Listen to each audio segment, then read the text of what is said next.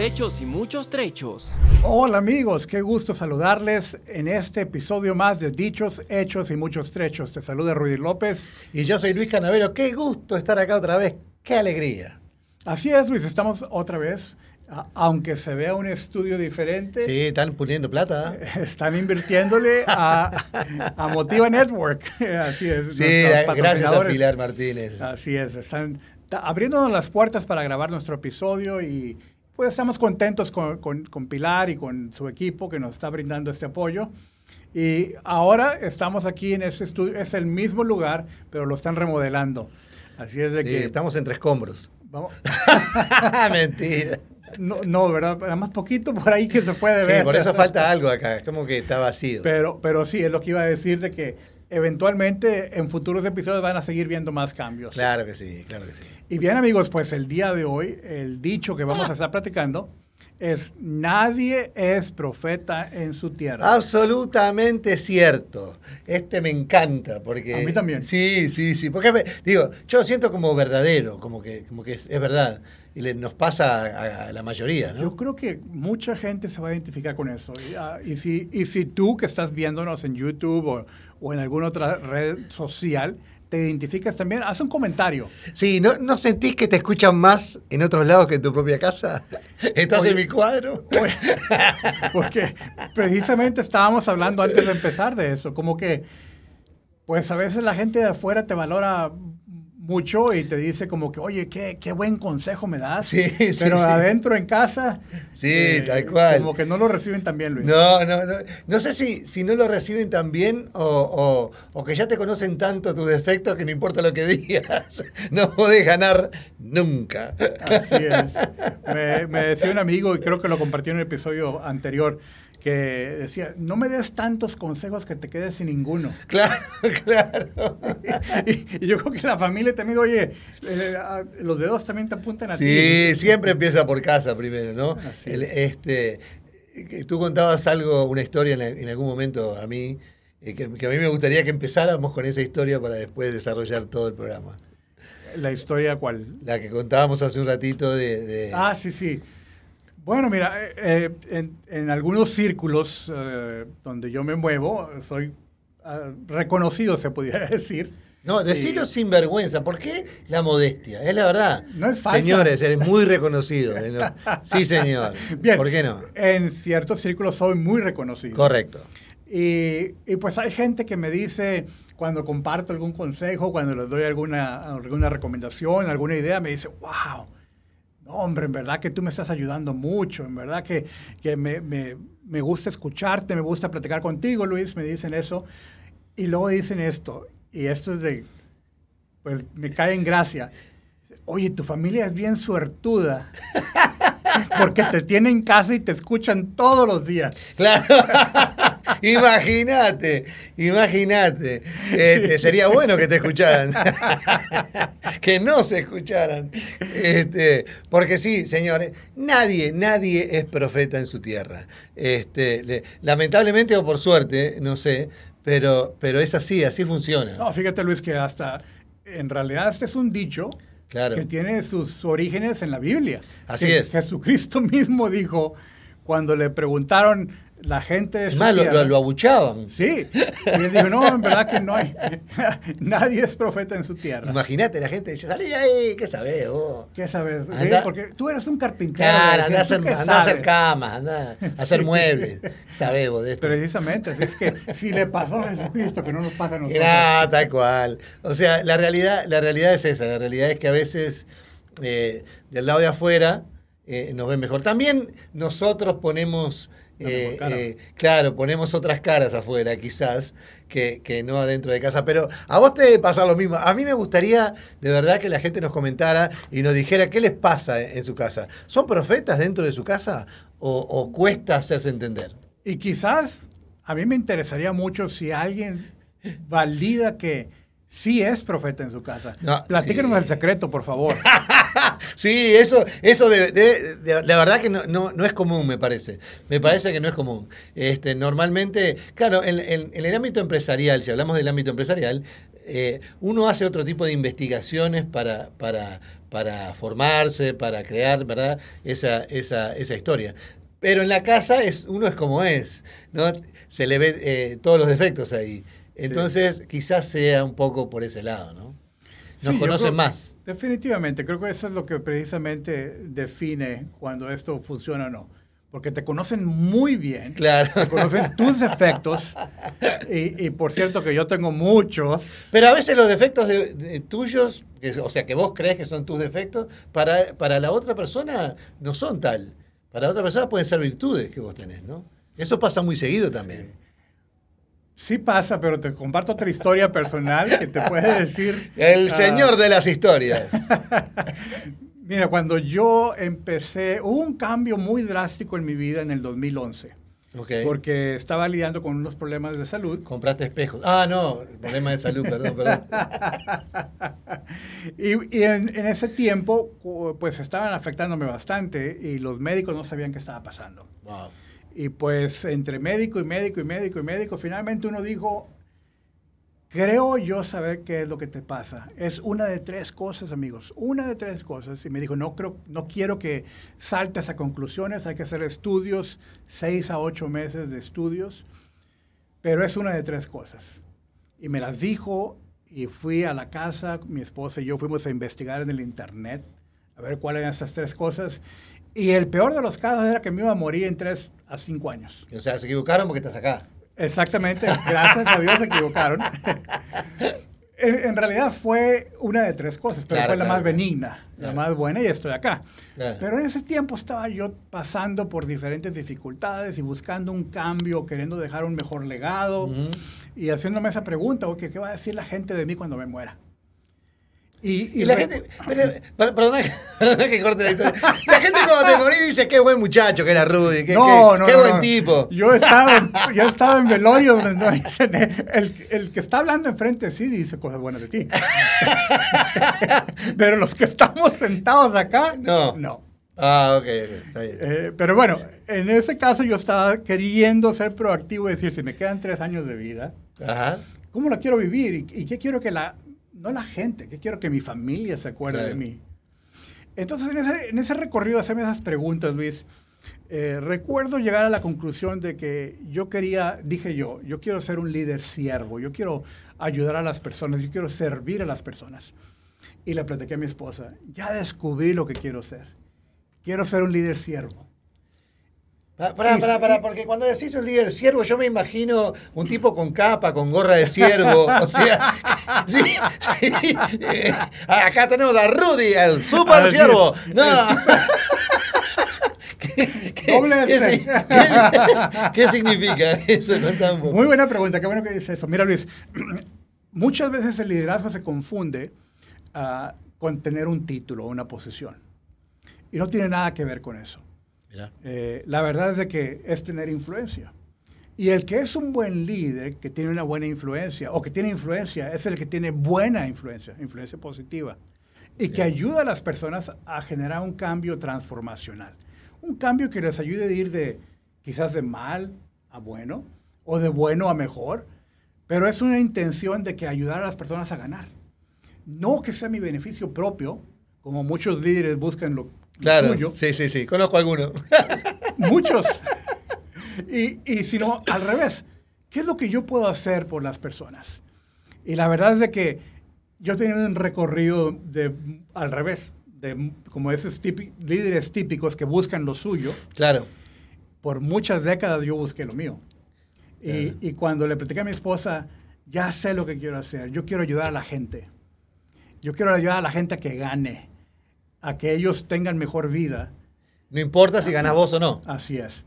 Pues mi esposa casi casi se ríe diciendo... Ya, tú, no, deja, No, se le vio la cara como que no creo. Tú, claro. que tú vayas a ayudar a la gente. Juan Carlos Ego. Señores, sí, porque hay que ponerle nombre a los egos. Después vamos a hablar del tema. Pero en fin, eh, tomó mucho tiempo, años, Luis, para poder cambiar esa percepción que tenía mi familia de mí. Me imagino. Porque en ese tiempo, si yo hubiera dicho, oye, tengo consejos de cómo ser buen líder, de cómo ayudar a las personas, nadie me hubiera creído. Claro, no, tenía, no. tenía una historia de credibilidad de decir, tú ayudas a las personas. Claro. Eh, entonces, puedo validar de que tratar de, de, ganar terreno en casa toma mucho esfuerzo.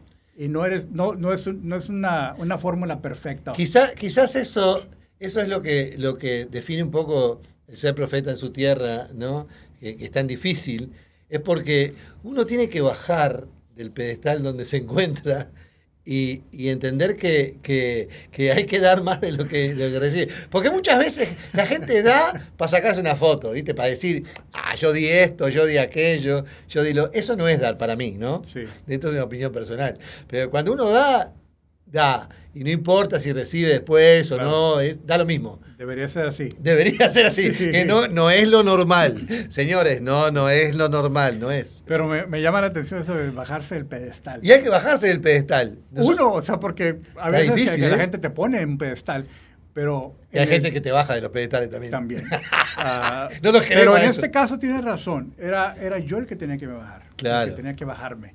Normalmente. Ah, porque pues me di cuenta de que, de que creo que, creo que te lo platiqué en otra ocasión, pero no nada más era en casa. Yo, yo era la misma persona, no me daba cuenta sí, que sí, actuaba de la misma manera. Lo dijiste cuando hablaba, sí, sí, sí. Sí, pero eh, empezando con, cuando yo empecé a darme cuenta de que ese es el impacto que yo causaba en las personas, amigos, entendí que tenía que empezar a cambiarme yo primero. Y los primeros que tenían que ver el cambio era mi familia. Claro, obviamente. Siempre vamos al mismo lugar, al mismo monje, ¿no? Al mismo. Sí. Eh, hay que empezar por casa. Al mismo obispo. al mismo obispo. Sí, terminamos haciendo lo mismo. Tenemos que empezar por casa primero, ¿no? Para, para poder trascender eh, más allá. Este, y creo que cuando uno hace ese cambio que se va de. cambia de ambiente, por decirlo de alguna manera este, ahí es donde se hace profeta en, otra tierra. Porque uno cambia de ambiente y cambia de manera de ser, cambia de manera de actuar, cambia la cantidad de cosas cambian. Entonces uno ya no vuelve a ser el mismo. Entonces ahí empieza el cambio.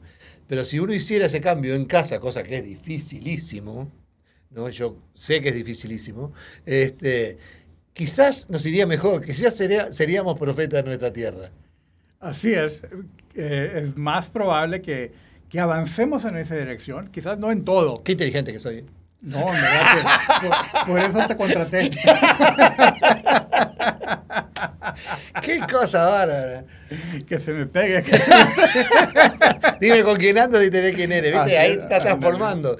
No, este, la, verdad es que es así, la verdad es que, es que generalmente se siente que, que uno no, no es entendido en la casa ¿no? Cuando en realidad es uno el que no proyecta correctamente las cosas. Muy profundo eso. que no, no, mío. Me estoy, por me estoy, por recibir. Qué bárbaro esto. ¿eh? No me crean nada de lo que digo. no, no, no. Vas bien, vas bien. Pero amigos, cuando en verdad te enfocas y, puedes empezar con una sola persona, si eres casado con tu cónyuge, ah, si eres, o sea, si no estás casado, pero tienes a tus padres en vida, pues empezar a, honrarles, a servirles, ellos empiezan a verte diferente. no importa quién sea, si tú los pones ellos primero, empiezan ellos a percibir algo diferente en ti, quizás no al principio. Em, al principio puede ser que duden de ti o te van a preguntar, ¿este qué, quieres? ¿Qué estás buscando? Plata no hay. Pero si lo haces consistente, consistentemente, por un buen tiempo, a largo plazo, vas a ver una transformación y la gente, tu familia, tu esposo, tu, tu esposa, tus hijos, te van a ver diferente y van a escuchar más de ti. Sí, es difícil. Es difícil hacer eso, Rudy. Es como, es como, viste, cuando viene alguien y te dice el defecto que tenés, que a él no le gusta, a la otra persona no le gusta.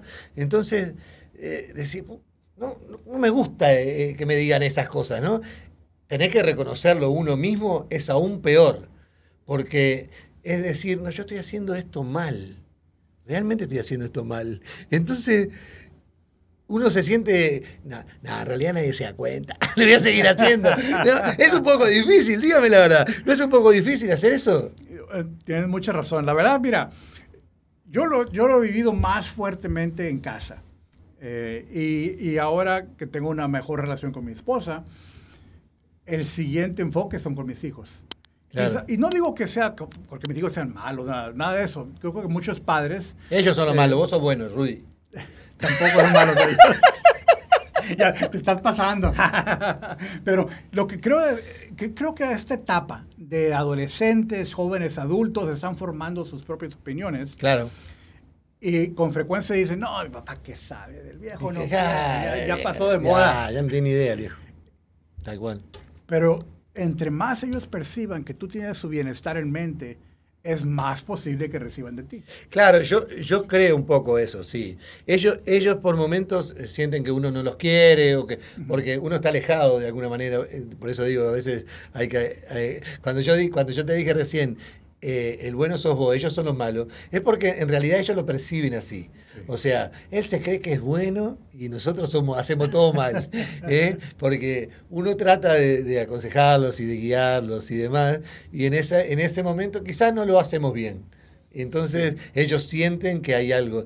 en algún momento que un hijo te pregunte, ¿vos me querés a mí?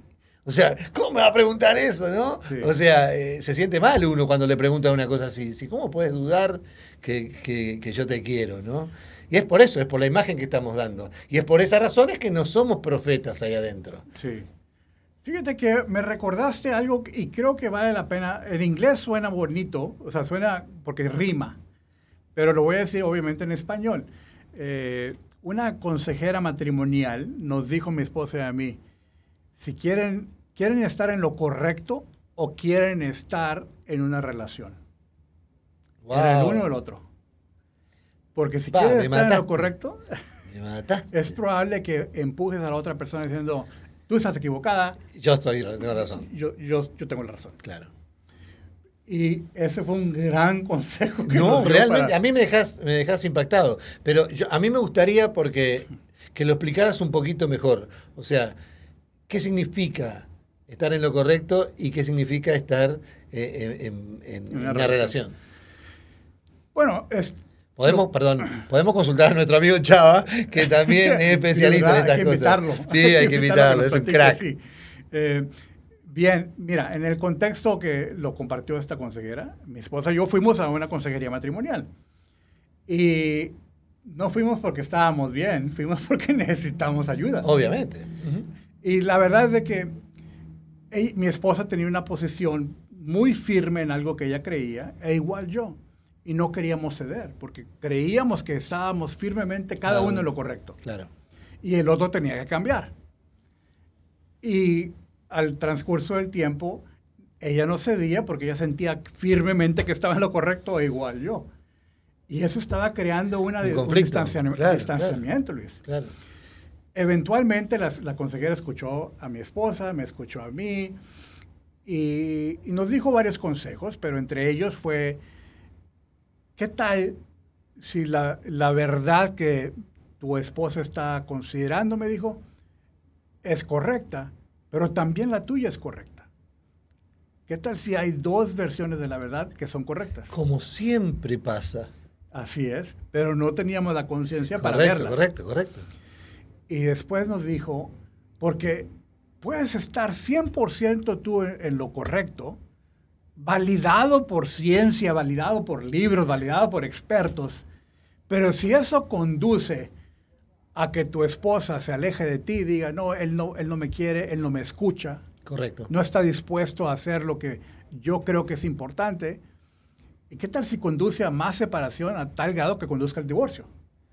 Y pues cuando mi esposo y yo escuchamos eso y dijimos, oye, hemos estado muchas, muchas veces, mucho, mucho tiempo, cada quien en lo correcto, pero ha creado este distanciamiento en la relación. Sí, y, y, yo creo que pasa no solamente en las relaciones matrimoniales, eh, eh, en, mi, caso, en la relación matrimonial no pasa eso, porque yo siempre digo sí, querida. no, este, eh, eh, pasa tanto en las relaciones matrimoniales como en las amistades, como en una cantidad, en, la familia pasa muchas veces, ¿no? Que todos tenemos razón, ¿no? Y no cedemos ni un poco. Y no entendemos que la otra persona quizá tenga su razón. ¿No? Y, a partir de ahí empezar a buscar cosas en común más que cosas que dividen, ¿verdad? Este, y, es cierto lo que vos decís, a veces el hacer, el que la otra persona sienta que vos cedes en tu sacrificio, en, tu razón, en tu sacrificio, en tu razón, este, hace que se acerque y no que se aleje. Sí. Y después de haber aprendido eso, fue cuando mi esposo y yo determinamos que podíamos aplicarlo con nuestros hijos también. Claro, obviamente. Porque... Que pasa mucho. La verdad es que teníamos la razón. No quiero decir que estábamos equivocados. Claro. Tenemos la experiencia de tener más de 30 años adelante de ellos. Claro. Pero eh, desde donde ellos venían, ellos no querían escuchar la lógica, la razón. Claro, claro. Ellos, como dijiste tú, querían escuchar al amor. Claro. Es que muchas veces pasa eso. La mayoría de las veces pasa con los hijos. Este, que, que nosotros creemos que estamos haciendo bien y no lo estamos haciendo bien.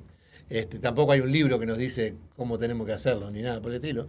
Este, sí nos pueden aconsejar o, dar opiniones al respecto, que no quiere decir que sean todas válidas, simplemente que uno tiene que agarrar lo que le parece que es mejor.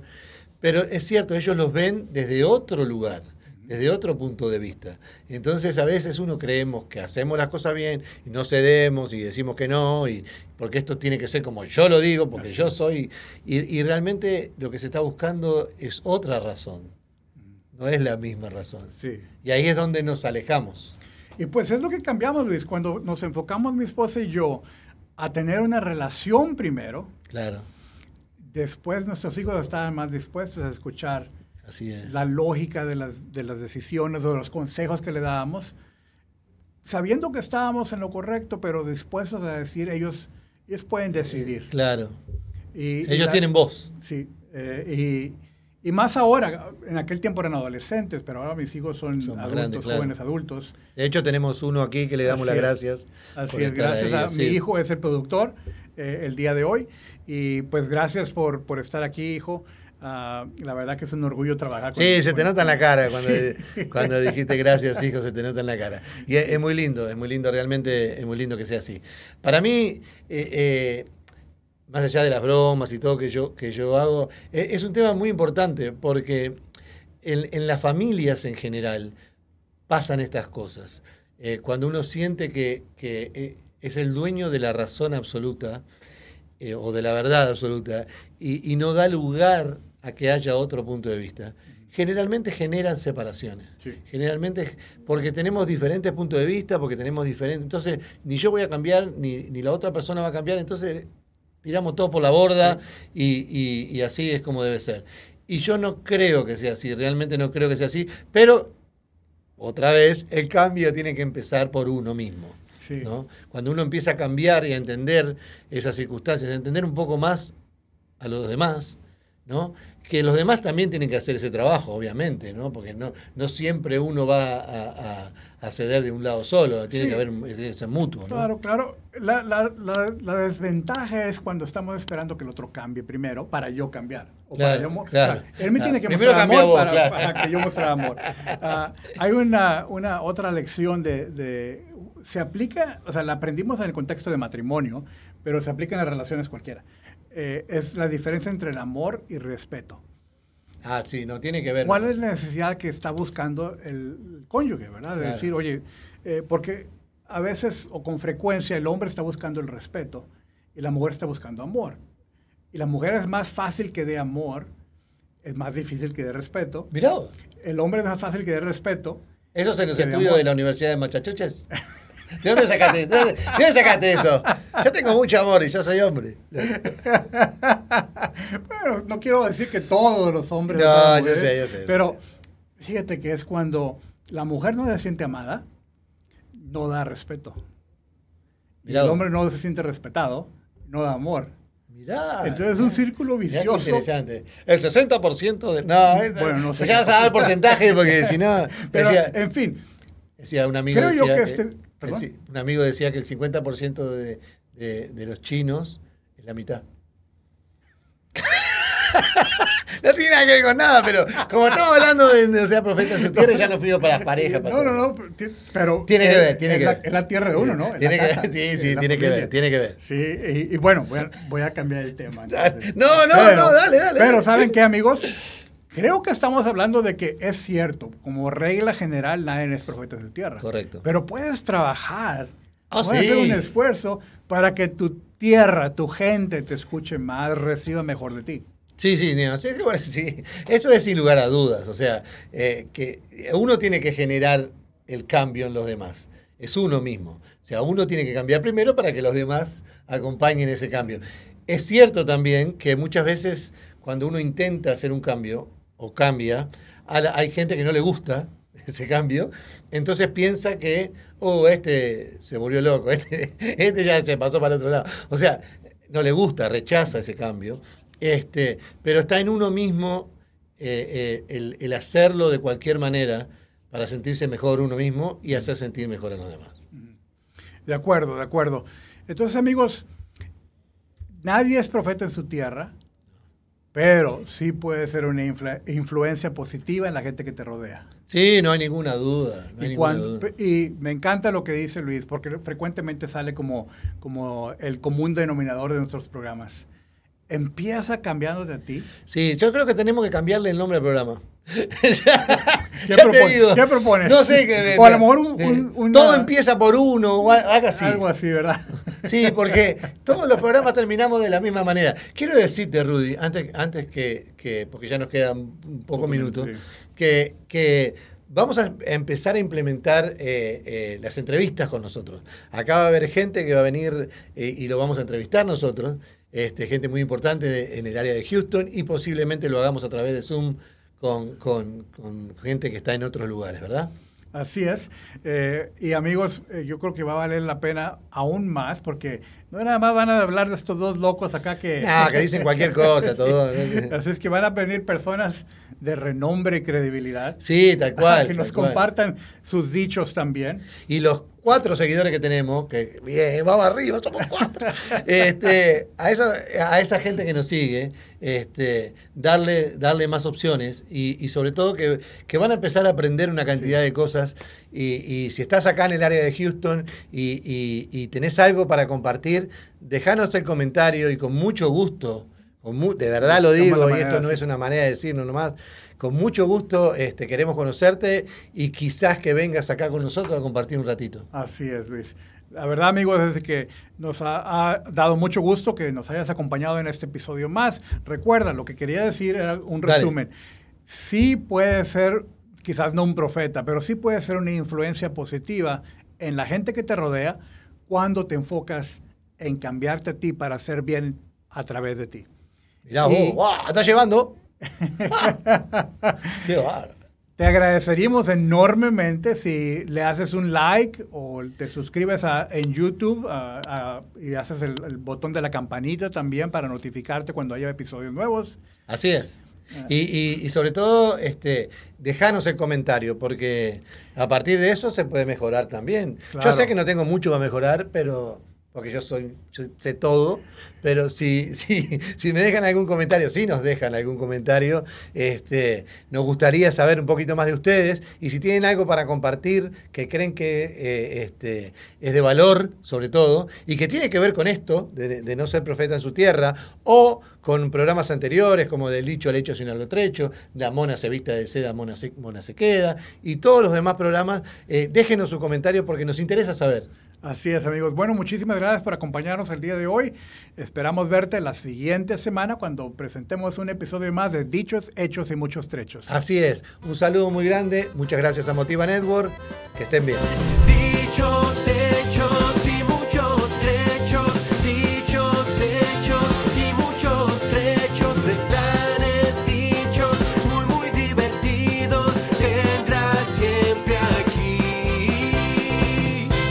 Hechos y Muchos Trechos. Un programa educacional y entretenido con Luis Canavero y Rudy López.